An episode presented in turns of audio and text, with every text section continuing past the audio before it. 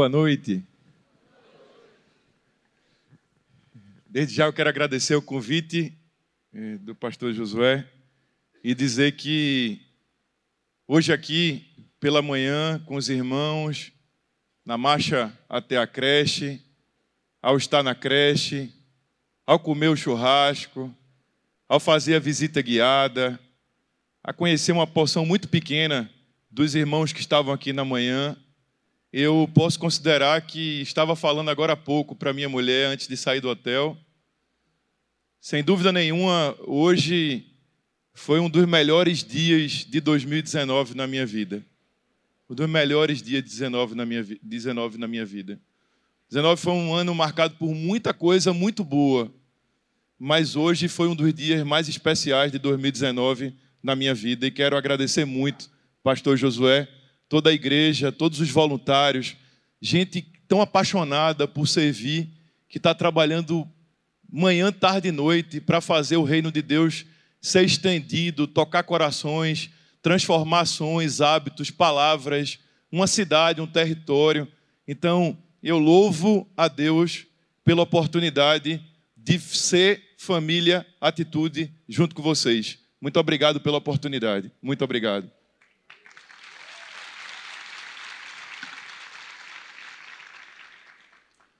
Eu sou do Recife, sou casado com a Isadora.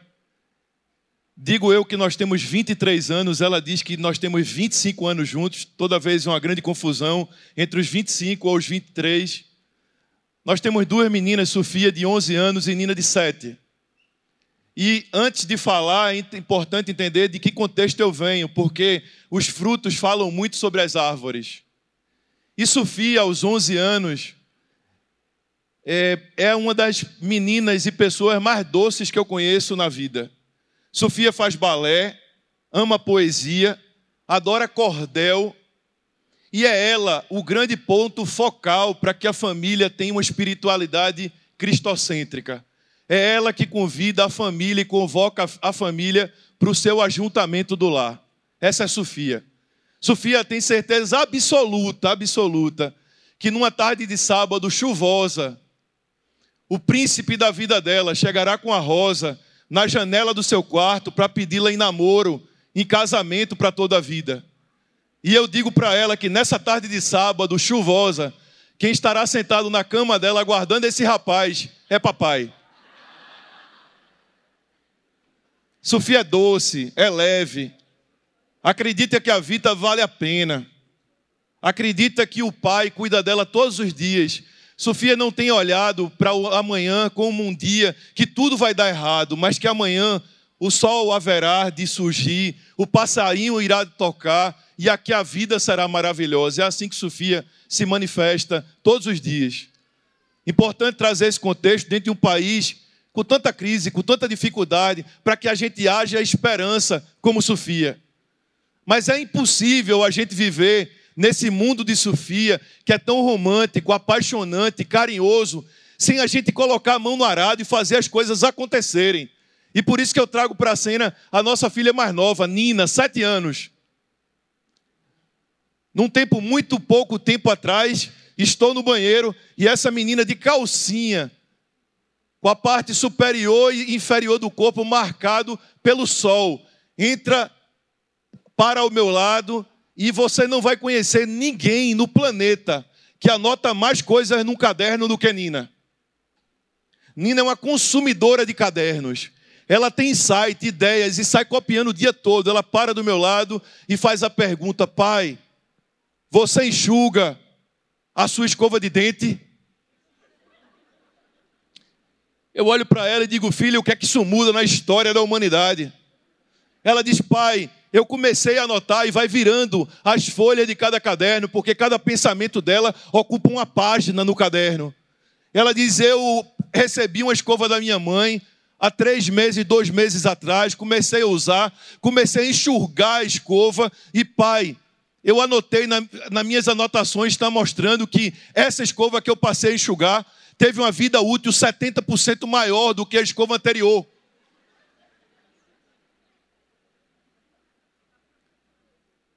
E eu olho para ela com aquele olhar. Nós não temos uma menina de sete anos, temos uma anã em casa.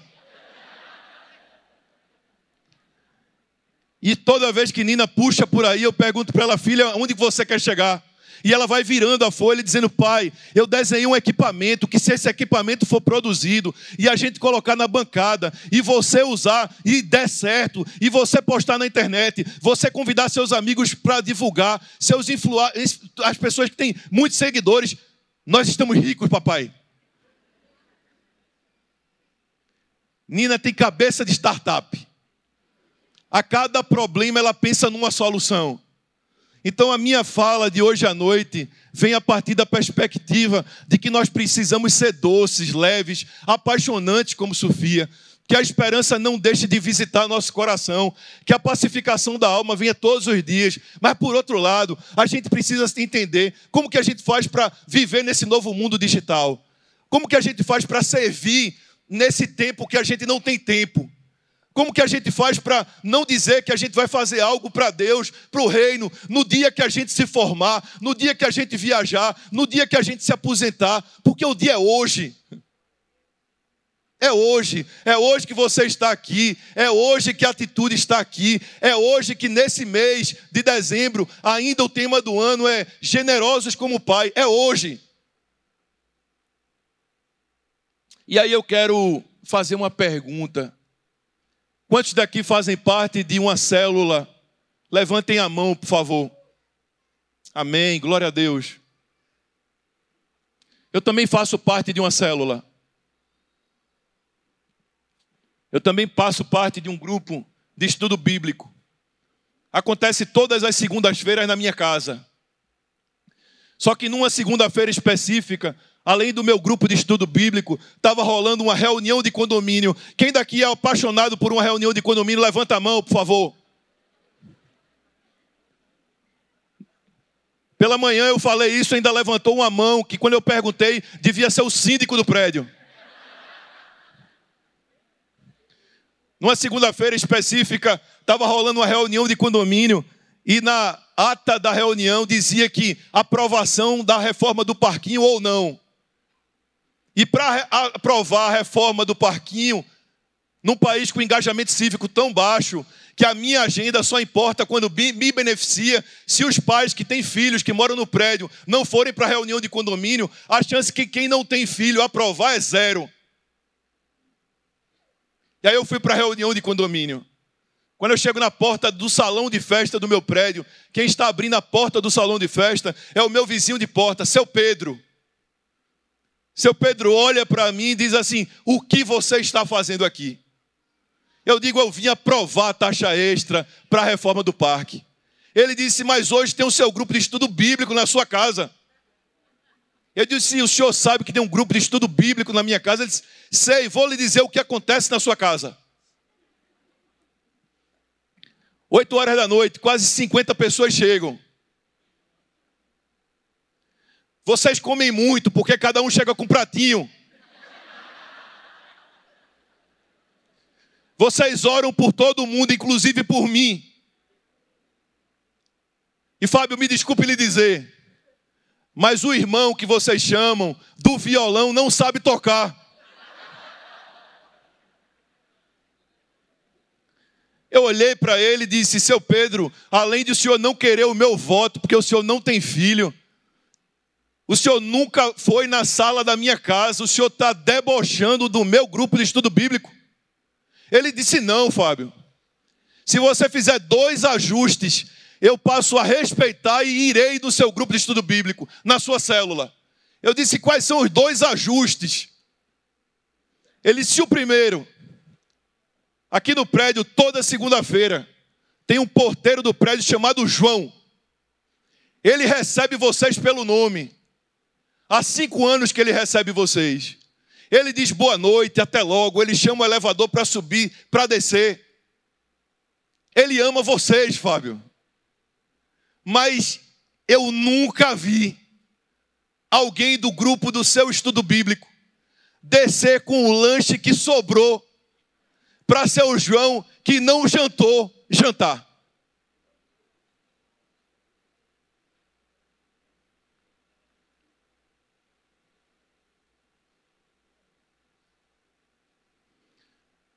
Mas ele disse: Eu não sou João, eu sou Pedro. Eu disse: quase que vocês são os apóstolos. E João tem que resolver com você, Fábio. Mas eu tenho algo, a segunda coisa, venha cá. E me pegou e me levou para a rua atrás do meu prédio, onde os carros ficam. E ele disse: Fábio, está vendo todos esses carros aí na rua? Na calçada, em cima da árvore, na vaga de deficiente, empatando a entrada do prédio. Inclusive, a semana passada, uma senhora tentou entrar e sair do prédio com ambulância, não conseguiu. São todos da sua casa. Então, toda vez que você ora por mim, eu acho que o prédio ora para vocês sumirem daqui.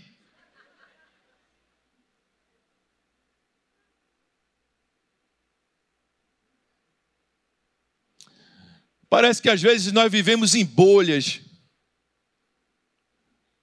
Me parece que às vezes esse senso de percepção que as coisas estão acontecendo e quem vive muito perto da gente não entende de absolutamente nada, não visita nosso, nosso dia a dia.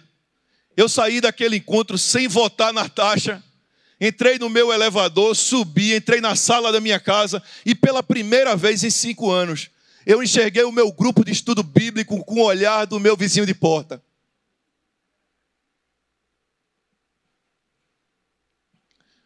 Só tinha uma atitude antes de cair no choro profundo: colocar todo mundo para fora. As pessoas saíam sem entender porque estavam sendo colocadas da casa de um casal gentil para fora. E um ia saindo, outro ia saindo, outro ia saindo. Quando a porta bateu, eu só fazia chorar. Eu chorava, chorava, chorava, porque na igreja, no nosso grupo de estudo bíblico, no meio cristão, nós éramos uma referência. Mas para o nosso vizinho de porta, o, vi, o, porteiro do prédio não jantar, ninguém se preocupar, a gente não entender que no mundo de 2017, 2018, 2019, não é possível mais fazer o que nós fazemos com mobilidade. Quando a porta bateu, eu só chorava, minha mulher tentava me acalmar. Aquela noite não encerrava, porque eu sentei do lado da minha cama, ao abrir a Bíblia, o livro de Gênesis 3, versículo 9, Deus encontrando Adão, olhou para Adão e disse: Onde está você? Eu acho que essa é a pergunta dessa noite. Onde está você? Mas se você quiser brincar de esconde-esconde e dizer para Deus ainda: Deus, tu sabes onde eu estou, eu estou aqui na Batista Atitude. Deus vai olhar para mim, para você e vai dizer: essa pergunta não é sobre isso.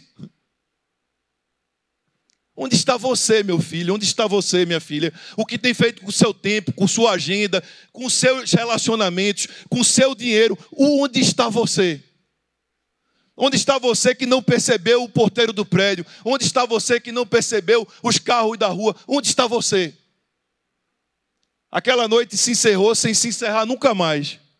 Porque na terça-feira de manhã eu já estava pronto. Minha mulher chega e disse assim: Como você está? Eu disse: Eu queria lhe pedir um favor.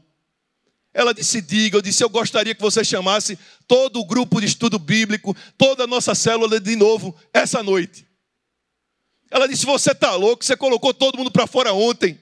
Eu disse: Então é por isso que você que vai convidar. Terça-feira, audiência recorde. Porque foi todo mundo que estava assustado, mas também foi todo mundo que sempre falta, e a gente liga no outro dia chamando ele, e ele diz que vai de novo e ele não vai. Isso está tudo bem quando é no dia que não é para ele levar o lanche, mas quando é o dia para ele levar o lanche, é uma tragédia. Terça-feira nossa casa explodiu de gente. Quando cada um entrava, um mais assustado do que o outro. E sempre que a minha porta ficava aberta, eu percebia que a porta de seu Pedro também ficava aberta. E eu acho que na terça-feira, quando ele viu a minha porta aberta, ele deve ter pensado: o crente enlouqueceu, porque agora vai ter grupo segunda e terça.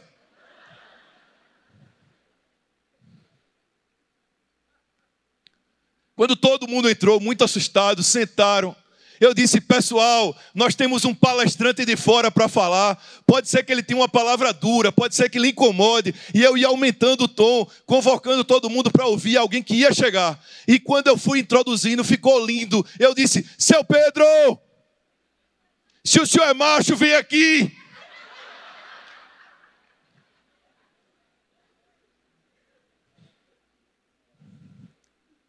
E seu Pedro estava sentado no sofá da sua casa assistindo televisão, sem camisa.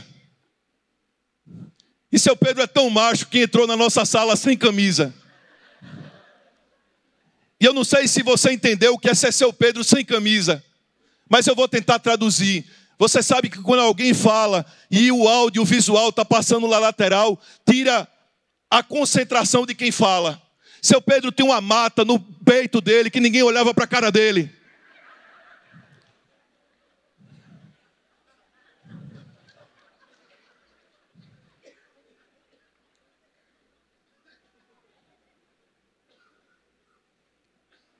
Seu Pedro tocou o terror na sala da nossa casa.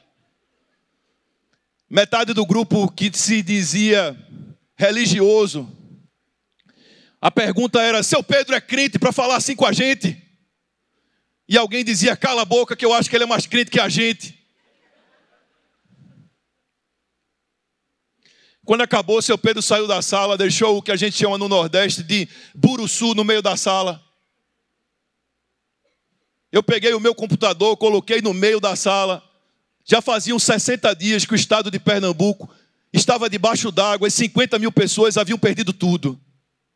E o nosso grupo de estudo bíblico não havia tocado nesse assunto. Éramos extraterrestres. Não fazíamos parte do Brasil, de Recife, de Pernambuco. Os irmãos da Mata Sul, a 100 quilômetros apenas do Recife, não era a nossa agenda de vida. Eu disse, pessoal, a gente precisa fazer alguma coisa por esse povo. Eu acho que é sobre isso que seu Pedro, o peludo, está falando.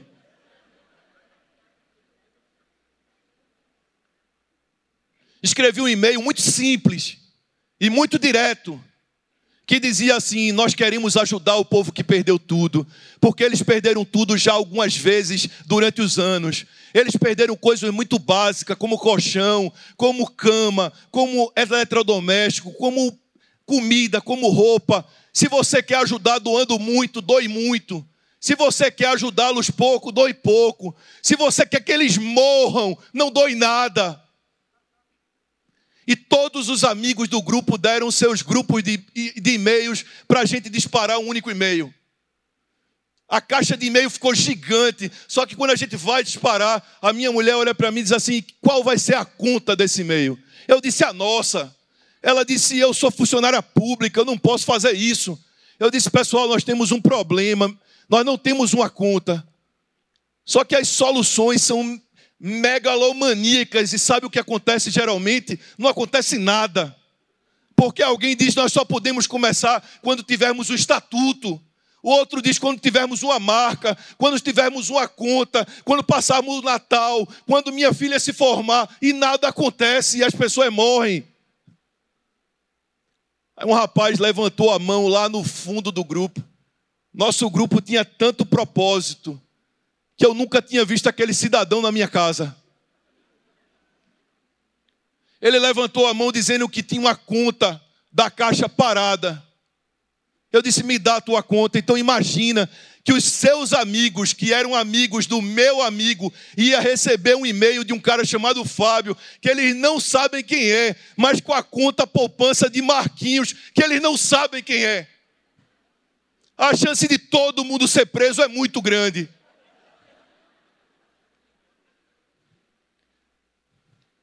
Três dias me liga o dono da conta. Foi a primeira vez que eu ouvi a voz dele no meu grupo. Fabinho. Eu pensei só um minuto. Será que ele é gago? E eu disse: Oi. Ele disse: Já tem 40 mil reais na minha conta. Eu disse: Que bom. Uma semana me liga o dono da conta eu comecei a perceber que ele falava tão lento que quando ele me ligasse eu tinha que ter tempo para falar com ele. Fabinho, eu disse oi. já temos 100 mil reais na conta. E agora? Eu disse: e agora? A conta é tua, tu vai ser preso.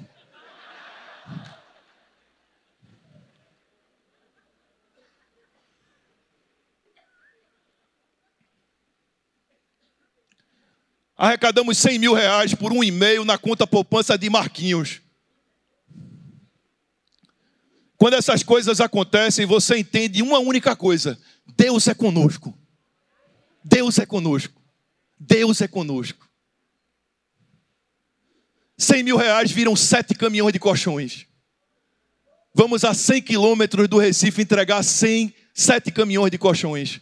Só que quando mandamos o e-mail para dizer que nós íamos entregar, quase 300 pessoas vieram entregar sete caminhões de colchões. Eu percebi que a gente estava capturando a coisa mais cara da vida do ser humano, que é seu tempo. Você já entregou sete caminhões de colchões, não? É o seguinte: você começa a fazer assim, você volta para casa, deita na cama, sua mulher diz, Fabinho, oi, vamos namorar. Eu digo, só se você encaixar aqui, minha filha.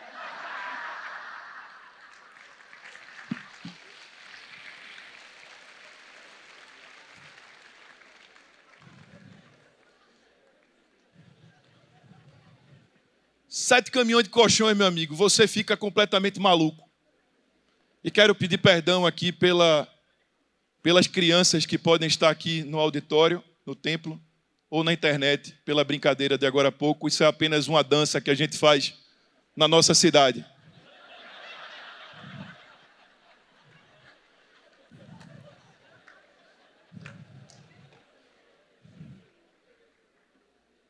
Estamos lá na fila, passando colchão para cá, colchão para cá, colchão para cá. O cara toca nas minhas costas e diz assim: por que, que a gente não reforma a creche? Eu disse: a gente quem? Se a gente é a gente, nós já somos 400 pessoas. Eu disse: amigo, nós, so, nós começamos agora. Disse: não, nós já temos uma conta bancária, nós já estamos em rede. Eu disse: só um minutinho, você passa colchão para ele aqui, tá? Irmão, deixa eu dizer um negócio para você. Eu vim aqui entregar colchões, entendeu? Eu quero uma foto e vou entregar para o meu vizinho de porta dizendo que nosso grupo é fera. É só isso.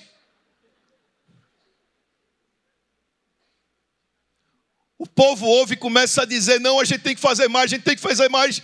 E pegam um e-mail e manda para todo mundo e entrega a foto da entrega dos colchões e já abre a campanha para reformar a creche na conta de Marquinhos.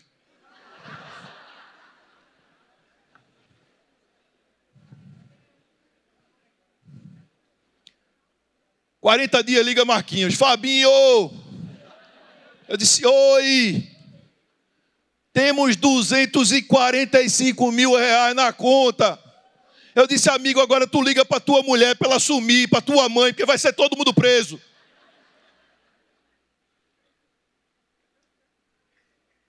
Reformamos a creche, compramos uniforme, reformamos a, a cozinha, compramos material didático, fizemos um parquinho, reformamos ela toda. Só que quando começamos a reformar, as pessoas começaram a ir para Barreiros, ter contato com as crianças, com a família, com a cidade. E começaram a ver que quando aquilo acabasse, como é que eles iam viver sem Barreiros? Como é que eles iam viver sem aquelas crianças? Como é que eles iam viver sem aquela realidade? Eu me lembro que um amigo chamado Bento, um dos homens mais ricos da cidade do Recife, chegou na sua casa, na Avenida Boa Viagem, entrou em casa, havia acabado de comprar uma televisão de 50 polegadas de plasma, que custava 35 mil reais na época. Quando ele entrou na sala, viu dois meninos sentados no chão, filhos dele, jogando PlayStation na televisão. Ele olhou para os meninos e disse: Tira o PlayStation daqui, porque a televisão vai lá para Barreiros. O menino, não, pai, a televisão para a gente jogar. Não, aqui só são dois. Lá são quase 300 crianças sem absolutamente nada. Aquilo entrou na veia das pessoas, começou a pulsar e a agenda da vida começou a mudar. Quando a televisão chegou em Barreiros, a gestora da creche que recebeu a televisão disse assim: já que ele deu a televisão dos dois filhos dele, essa televisão não será apenas para os meus filhos da creche. Isso vai ser para a cidade. Manda derrubar o muro e faz um cinema com a televisão. É a generosidade que puxa a generosidade. É quando alguém faz uma campanha para arrecadar 4 milhões de reais e dois terrenos de 2 milhões surgem. E a gente fica se perguntando: isso é sorte, isso é coincidência, isso é acaso, isso é Deus.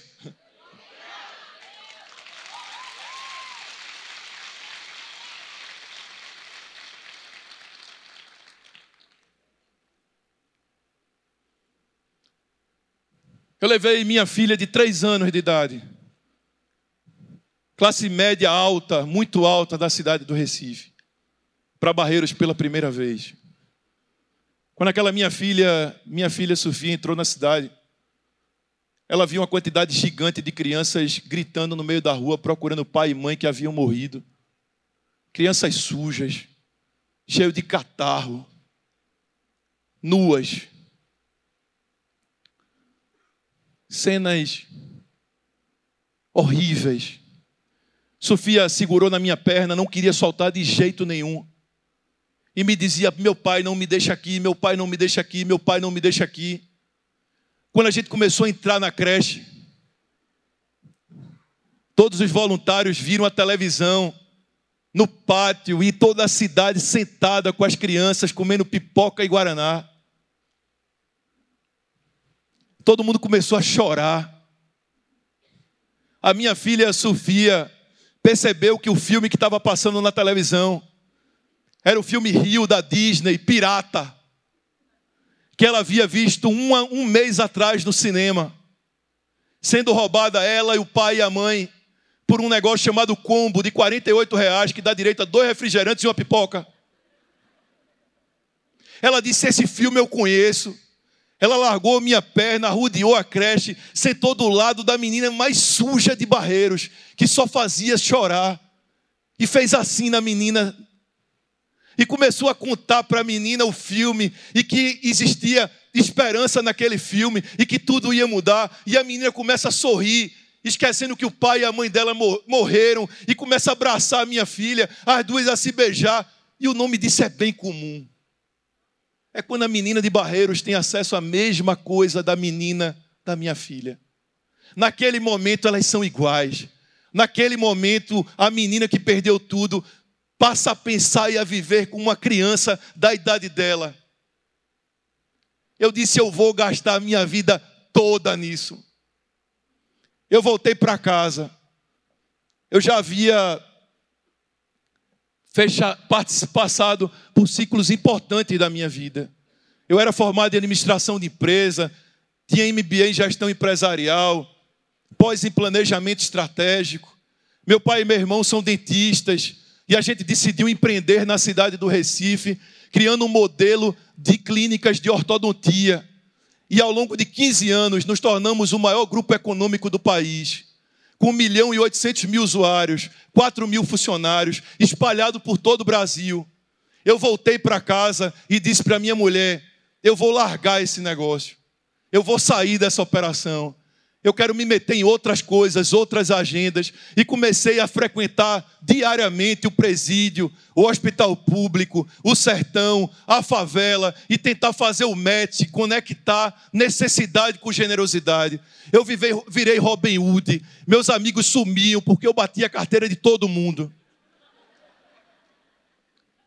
Meu pai me procurou dizendo que eu precisava conversar com um amigo dele. E quando o amigo dele se apresenta para mim, diz que é um psiquiatra que precisava me ajudar.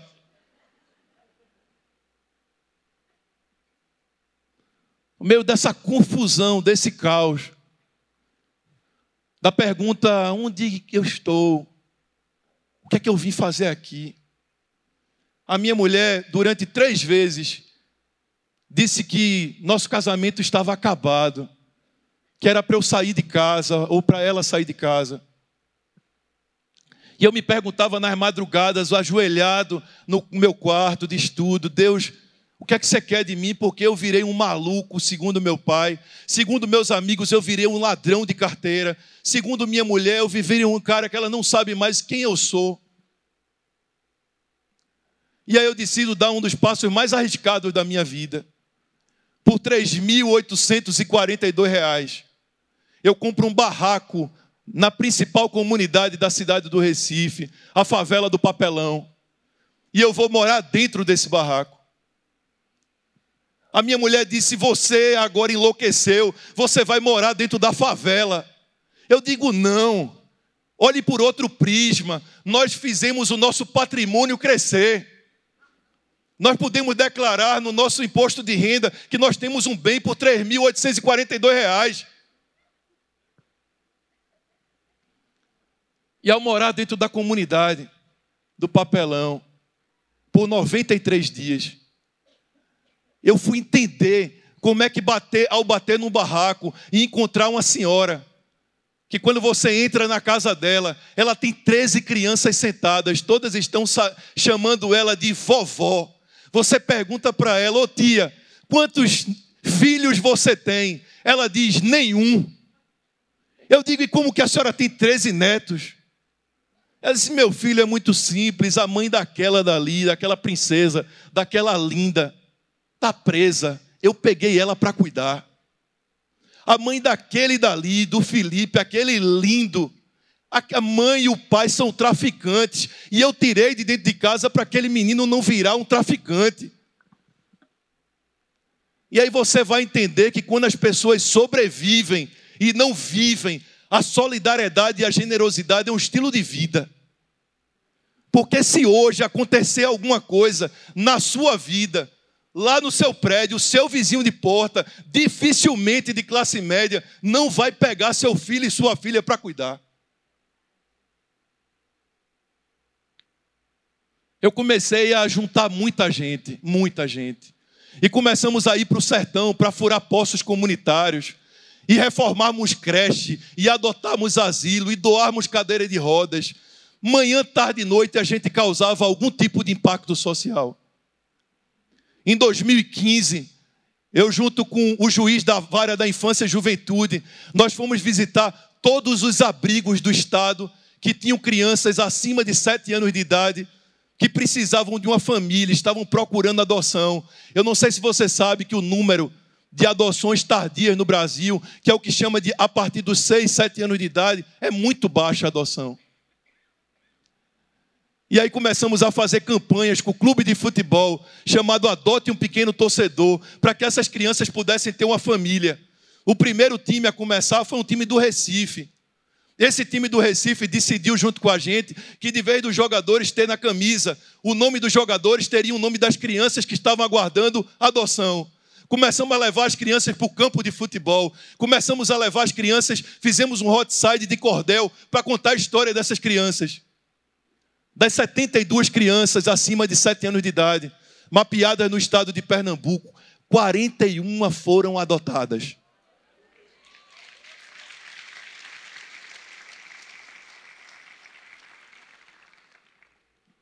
E no meio de todas essas adoções, acontece a adoção do William, com 17 anos e 10 meses.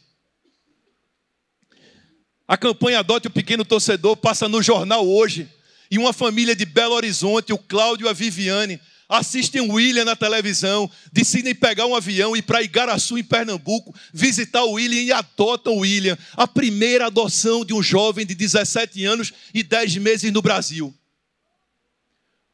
O ano passado, no Dia das Mães, a Fátima Bernardes, no programa Encontro, conhece a história do William, da Viviane e do Cláudio. Leva elas para contar a história no programa. A Viviane diz: Eu só vou se o Fábio for. Eu vou para o programa. A Fátima, na hora, chega com o microfone para mim e me pergunta: Fábio, e agora que tantas crianças foram adotadas, o que é que você sonha? Eu digo: Eu sonho, Fátima, que toda criança que está no abrigo no Brasil possa encontrar uma família. Eu sonho, Fátima, que toda a família que está no Brasil procurando uma criança, pare de procurar crianças que são bebês, com olho azul, que sorriu e que está tudo bem com ela. Eu quero convidar todos os times do Brasil para fazermos juntos um adote um pequeno torcedor. Nós estamos em 16 clubes do Brasil. Já foram adotadas 178 crianças acima de 7 anos de idade. Somos hoje o maior programa de adoção tardia da América do Sul. as coisas começam a viralizar e acontecer até que eu não falo uma palavra de inglês. O cara me liga e diz, hello, aí eu, oi. Aí ele, coffee, tomorrow, café amanhã. E aí eu fui tomar um café com um cara com três palavras, coffee, tomorrow e hello. Sentei na cadeira, o cara sabia de toda a minha vida. Sabia que a gente fazia mais impacto na cidade do Recife e no estado de Pernambuco, ditos pelo prefeito e pelo governador, do que o governo e do que a prefeitura.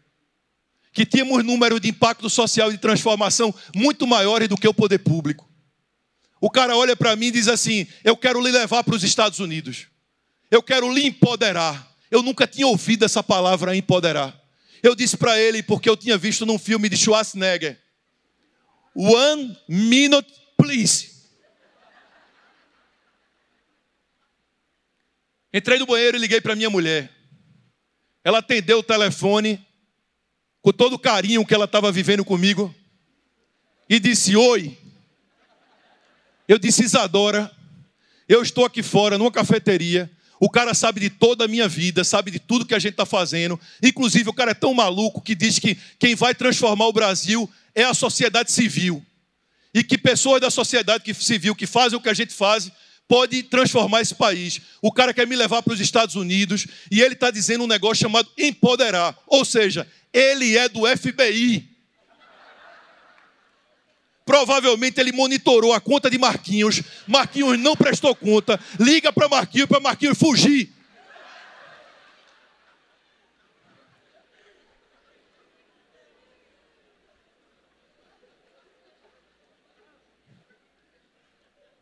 Quando eu saio da porta do banheiro, tá os dois americanos. FBI no, FBI no, FBI no. Eu fui para os Estados Unidos, investiram 40 mil dólares em mim no final de 2013. Fui entender o que era impacto, o que era engajamento cívico, como é que o governo se relacionava com o setor social. Voltei para a cidade do Recife com um único objetivo: eu já era uma pessoa muito conhecida na cidade, no estado, já escrevia artigo para vários jornais do Brasil, já tinha uma coluna na CBN, na rádio, escrevia para duas revistas nacionais, mas toda a cidade que eu chegava para falar, no jantar eu já sabia qual era a pergunta que vinha. Fábio, você é do Recife? Eu dizia, sou. É lá que as pessoas morrem porque o tubarão come? Eu dizia por dentro da minha alma, não, Senhor. O Recife é a cidade de Nina de Sofia. Não é a cidade do tubarão. 2014, quando eu voltei, nós criamos uma plataforma de voluntariado para toda a cidade, chamado Transforma. Eu comecei a perceber que tinha muita gente que queria ajudar e não sabia como. Mas também que tinha muita instituição que precisava de advogado, médico, professor, gente para cortar cabelo, gente para dar uma hora de trabalho voluntário por semana, por mês, por dia. Só que faltava o match a gente criou o Tinder do bem. Todo mundo se cadastra. E diz: Meu nome é Fábio, eu moro no bairro C, eu gosto de criança, do idoso, toco instrumento musical, sei dançar e tenho 10 minutos para ajudar. Isso cruza com todas as vagas de trabalho voluntário da cidade. A gente agora podia ajudar a periferia, podia ajudar os projetos sociais e fazer serviços maravilhosos chegar na vida das pessoas que mais precisam. Só que ainda faltava alguma coisa. A gente criou na cidade do Recife o primeiro equipamento de rua, muito similar ao impostômetro, só que ele se chama voluntariômetro para marcar todas as horas de trabalho voluntário de toda a cidade um equipamento com 11 metros de altura na principal avenida da cidade do Recife. Porque eu sonhava que as pessoas pudessem parar o carro para tirar foto na frente do voluntariômetro. Eu sonhava que ao viajar alguém pudesse dizer para mim: Você é do Recife, da capital da solidariedade. Eu sonhava que o Recife pudesse ser colocado numa rota, que as pessoas pudessem ter a admiração de viver na cidade do Recife. Eu sonhava, como você sonha assim com o Rio de Janeiro. 2014, o Transforma é lançado. Em dois anos, 200 mil pessoas se cadastram na plataforma para fazer trabalho voluntário. Em dois anos, 500 ofertadoras de vaga começam a pedir coisas e pessoas na plataforma. Em dois anos, o voluntariômetro passa a marcar 2 milhões 380 mil horas de trabalho voluntário da cidade de Sufide, Nina. Final de 2016. Nós já estávamos em Recife, já existiu o Transforma Campinas e São Paulo, a gente já tinha feito o Transforma Florianópolis, o Transforma Brasília, o Transforma Campinas, o Transforma Cuiabá, Transforma Fortaleza. Fizemos 18 cidades, o telefone da minha casa toca, o cara falando inglês. Eu tentei hello, tomorrow e coffee, não deu certo na conversa. Eu disse, Isadora, minha esposa, atenda o telefone, por favor, porque tem um americano aqui falando, eu não estou entendendo nada. Ela atendeu o telefone e ficava olhando para mim. O olho começou a ficar cheio d'água. O sorriso começou a brotar no olhar dela. E quando ela desligou, ela disse assim: Meu amor, nós vamos juntos para Nova York. Porque você foi descoberto pela ONU. A ONU criou um prêmio e reconhece você, o transforma e o que a gente faz como a principal política pública das Américas de trabalho voluntário de engajamento cívico.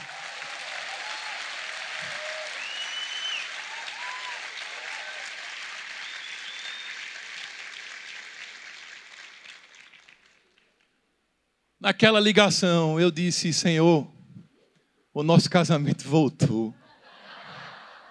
Nosso casamento voltou. E só tem graça, Pai. Se a menina da minha vida estiver junto comigo. Só tem graça, Pai. Se ela tiver orgulho da nossa caminhada. 2017, inusitadamente, o Papa Francisco nos convida para apresentar o Transforma no Vaticano. Estamos cuidando globalmente de um programa de voluntariado para o Papa Francisco. 2018, a gente lança uma plataforma para todo o Brasil, chamado Transforma Brasil. Eu quero lhe convidar para se cadastrar. transforma.com.br www.transforma.com.br Seguir no Instagram, transforma.brasil. Transforma.brasil no Instagram nos próximos quatro anos, até 2022, nós teremos 5 milhões de brasileiros fazendo trabalho voluntário e vamos transformar essa pátria. Nós vamos transformar essa pátria.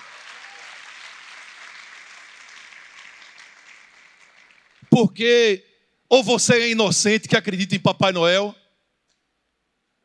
ou você se mente para você todos os dias para não carregar culpa, ao acreditar que quem vai transformar o Rio de Janeiro é o prefeito, quem vai transformar o Estado é o governador, e quem vai transformar o país é o presidente. Porque pode ser que você também ache que quem vai transformar o seu prédio é o síndico do seu prédio, e quem vai transformar a igreja é o seu pastor.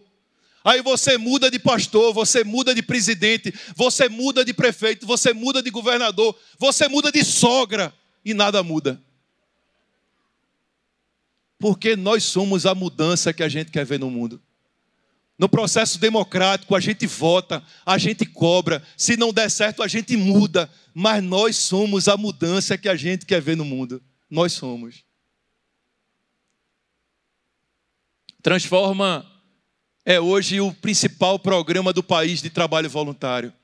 Quem sabe, quem sabe, quem sabe, nessa manhã, hoje à noite, durante essa semana, não esteja nascendo Transforma Rio de Janeiro, Pastor Josué.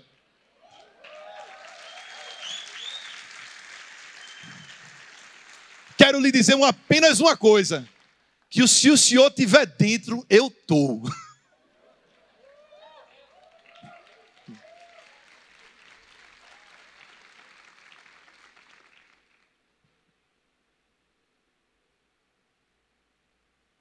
Eu Quero contar uma história, porque eu sou um contador de histórias. Eu venho da terra de Ariano Suassuna, um contador de histórias. E quero finalizar com uma história. O ano passado, eu recebo uma ligação. E essa ligação era o líder do programa de doação de cadeira de rodas, Sérgio Galvão. E ele me ligou e me dizia assim: Fabinho, tem uma cadeira de rodas para entregar aqui na comunidade do Coque, vem para cá para entregar. Eu peguei meu carro e fui para lá.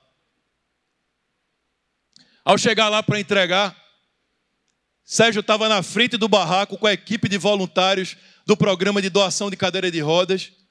Ele me entrega a cadeira de rodas e diz assim: Fabinho, entra agora e entrega. Quando eu entro no barraco, tinha uma senhora deitada numa cama-porta. Você sabe o que é uma cama-porta? É quando alguém pega uma porta que vira cama, e você sabe que é uma cama-porta, porque entre a costela e o braço tem uma maçaneta. Que uma hora machuca a costela, outra hora machuca o braço. Eu entrei e disse para a senhora que estava deitada: Como é seu nome? Ela disse: Dona Carmen. Eu disse: Dona Carmen, a senhora está deitada nessa cama porta há quantos anos? Ela me disse: Meu filho, há 10 anos. Eu disse: Dona Carmen, quais são seus sonhos? Qual é o sonho de alguém que está deitada numa cama porta há 10 anos? Ela disse: Ah, meu filho, eu tenho dois sonhos. O primeiro sonho, ganhar uma cadeira de rodas. Eu estou aguardando há muito tempo. Eu disse, dona Carmen, a senhora não está vendo aqui a cadeira de rodas aqui não. Está na sua frente, eu trouxe. Ela disse, meu filho, eu sou cega.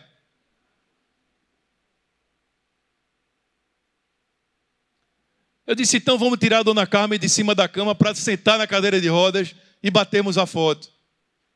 Quando Dona Carmen senta na cadeira de rodas, a gente, ao tirar o lençol dela, a gente percebeu que as duas pernas de Dona Carmen haviam sido amputadas.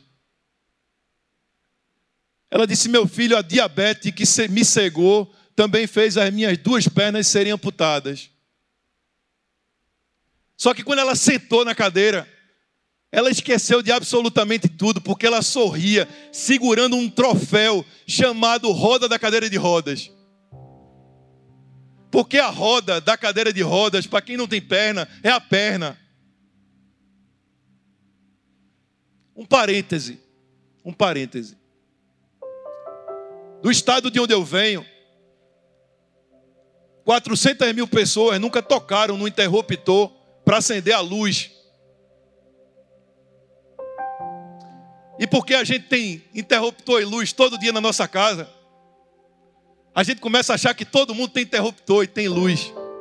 Pode fechar o parêntese. Dona Carmen, sentada na cadeira, sorrindo, sorrindo, sorrindo, sorrindo, dando gargalhada. Eu digo, Dona Carmen, qual é o seu segundo sonho, minha flor? Ela disse, meu filho, o meu segundo sonho é muito difícil. Você não vai conseguir realizar. Eu Dona Carmen, deixe de besteira, minha filha. Qual é o seu segundo sonho? Ela disse: tomar sorvete, eu nunca tomei. Eu sempre sonhei em tomar sorvete. Só que tem que ser diet.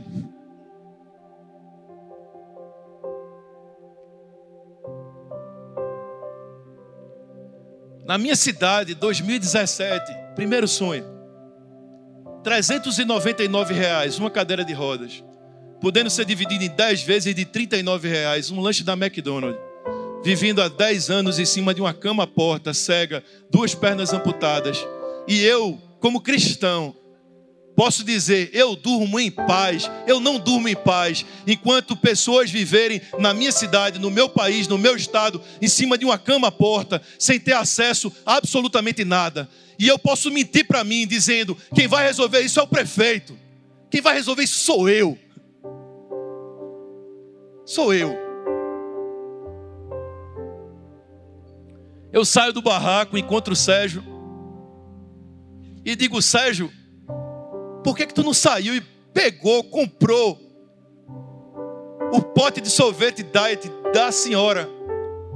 Ele Sabe por quê, Fabinho? Porque eu te conheço. E se tu sabe que eu saí para comprar, tu ia criar a campanha da doação de sorvete.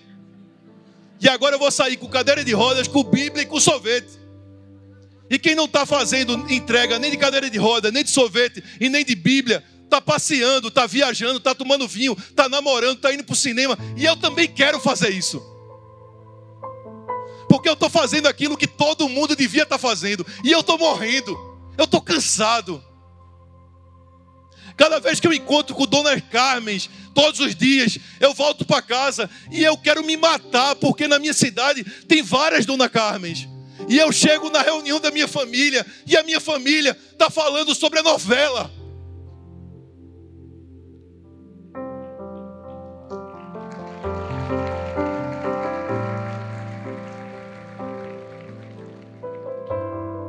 Eu disse, Sérgio, DR agora não, irmão. Sai, compra o sorvete. Vamos resolver. Ele disse, não, Fabinho. A gente vai fazer o seguinte: a gente vai colocar na plataforma, Dona Carmen, comunidade do Coco, primeiro sonho, cadeira de roda, posta foto. Segundo sonho, tomar sorvete diet, ela nunca tomou. Se ninguém vir trazer o sorvete, ela vai ficar sem tomar.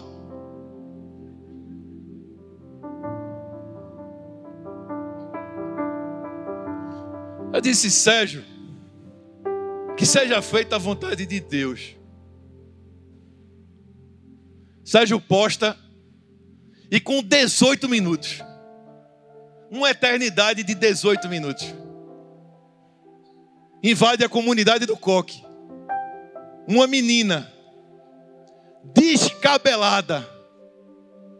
Aquela moça nunca passou um pente e uma escova no cabelo na vida. Ela entra na comunidade do coque como se estivesse segurando um troféu chamado pote de sorvete diet, gritando: Chegou, chegou, chegou, chegou, chegou, chegou, chegou, chegou.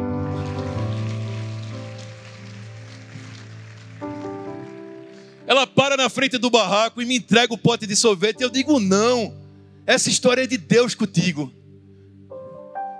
Na história de Deus. Nós não sabemos o nome das pessoas, mas nós sabemos que elas levaram um pote de sorvete. E um dia eu ainda vou contar essa história em nome de Jesus.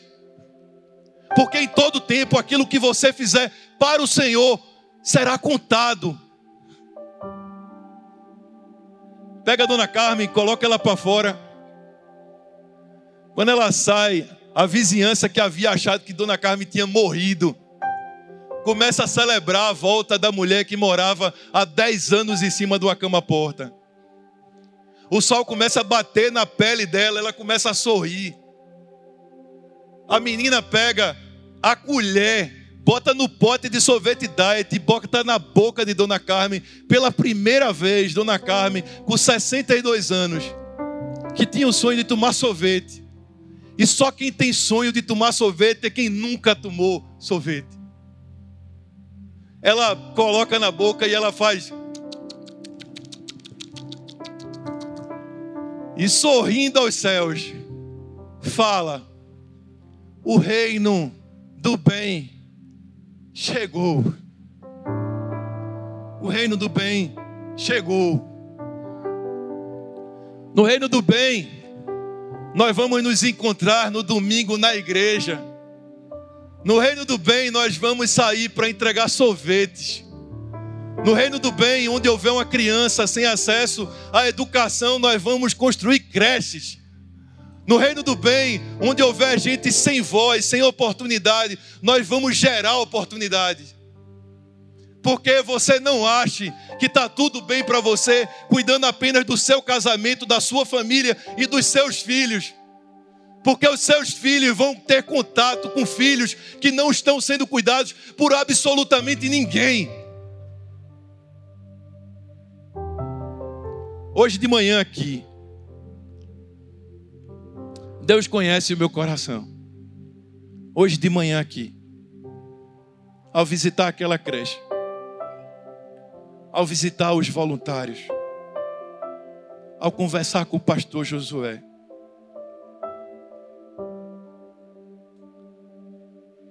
o reino do bem chegou aqui.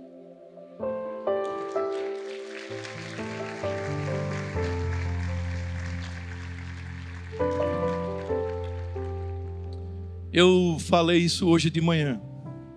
E eu repito novamente hoje à noite. Por uma vontade louca no coração de dizer isso. protejam, cuidem, abençoem. Enquanto há tempo, o homem da visão, a família da visão. Porque uma visão é muito mais cara do que qualquer dinheiro do planeta. Uma visão pode ressignificar qualquer dinheiro do planeta. As pessoas que colaboram, que doam, que participam com uma visão, seja com dinheiro, seja com seu tempo, seja com seus amigos, com a sua casa, com seu carro, com a sua família, podem ter o privilégio de dizer: é um orgulho fazer parte dessa visão. Quem não tem uma visão, quem não tem um líder que tem uma visão, passará a vida toda e lá no futuro perceberá que ancorou a história da sua vida com a escada na parede errada. Só que agora o tempo já passou, não dá mais para voltar. E pode ser que lá no futuro a gente possa dizer: eu podia ter servido mais. Eu podia ter sido professora sem cobrar. Eu podia ter sido advogado, eu poderia ter sido médico, eu poderia ter pintado uma parede, eu poderia ter ninado uma criança, eu poderia ter limpado o chão, eu poderia ter dado dinheiro que não serve para nada, para algo muito útil, eu poderia. Eu tenho viajado bastante. Inclusive, já já, já já eu vou embora. Já já. Eu volto para casa na sexta-feira. E toda vez que eu volto para casa, a pequena Nina marca a carreira, dá um pulo no meu braço e diz assim: Papai, onde tu estivesses?